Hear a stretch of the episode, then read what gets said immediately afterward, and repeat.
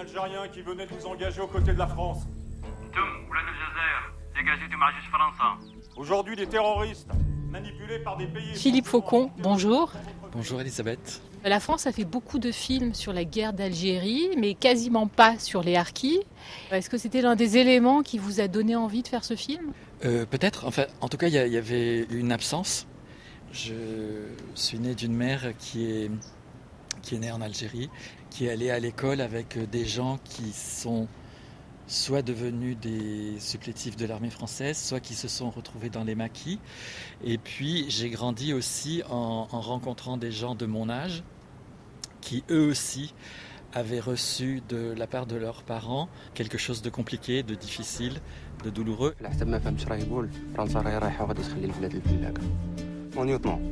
Emmène-nous en France. Philippe Faucon, il y a deux manières, il y aurait deux manières de parler de votre nouveau film. La première serait de dire que c'est une histoire de trahison, mais on pourrait dire aussi que, comme toujours dans vos films, ce sont des personnages déchirés entre deux mondes.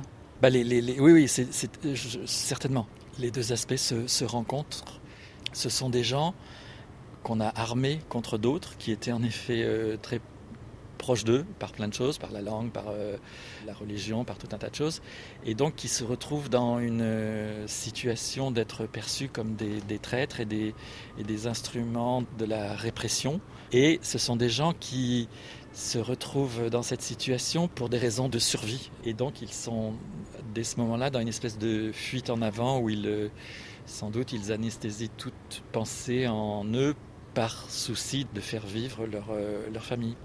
Après, il y a aussi des gens qui sont là dans euh, une attitude de mercenariat. Et, et voilà, donc les, les, les, choses effectivement sont, sont, sont, complexes. Le nombre estimé euh, de harkis euh, morts, vous le donnez à la fin du film, c'est combien?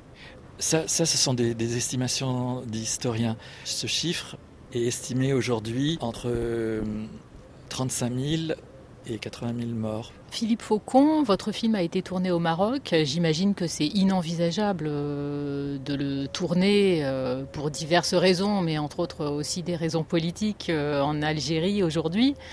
Comment il a été perçu du côté français? Euh, J'ai pas l'impression qu'il y ait quelque chose de l'ordre d'un tabou, d'un refus, d'une censure. Aujourd'hui, on a quand même un recul, c'est une histoire qu'il est possible de proposer.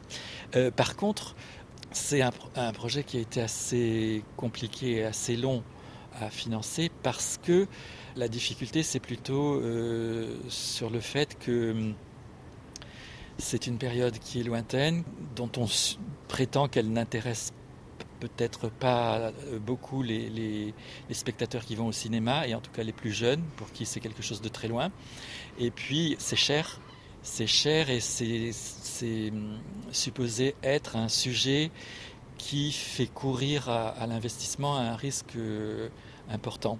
Donc on c'est pas le type de sujet sur lequel on se précipite le plus euh, aujourd'hui. Merci Philippe Faucon. Merci Elisabeth.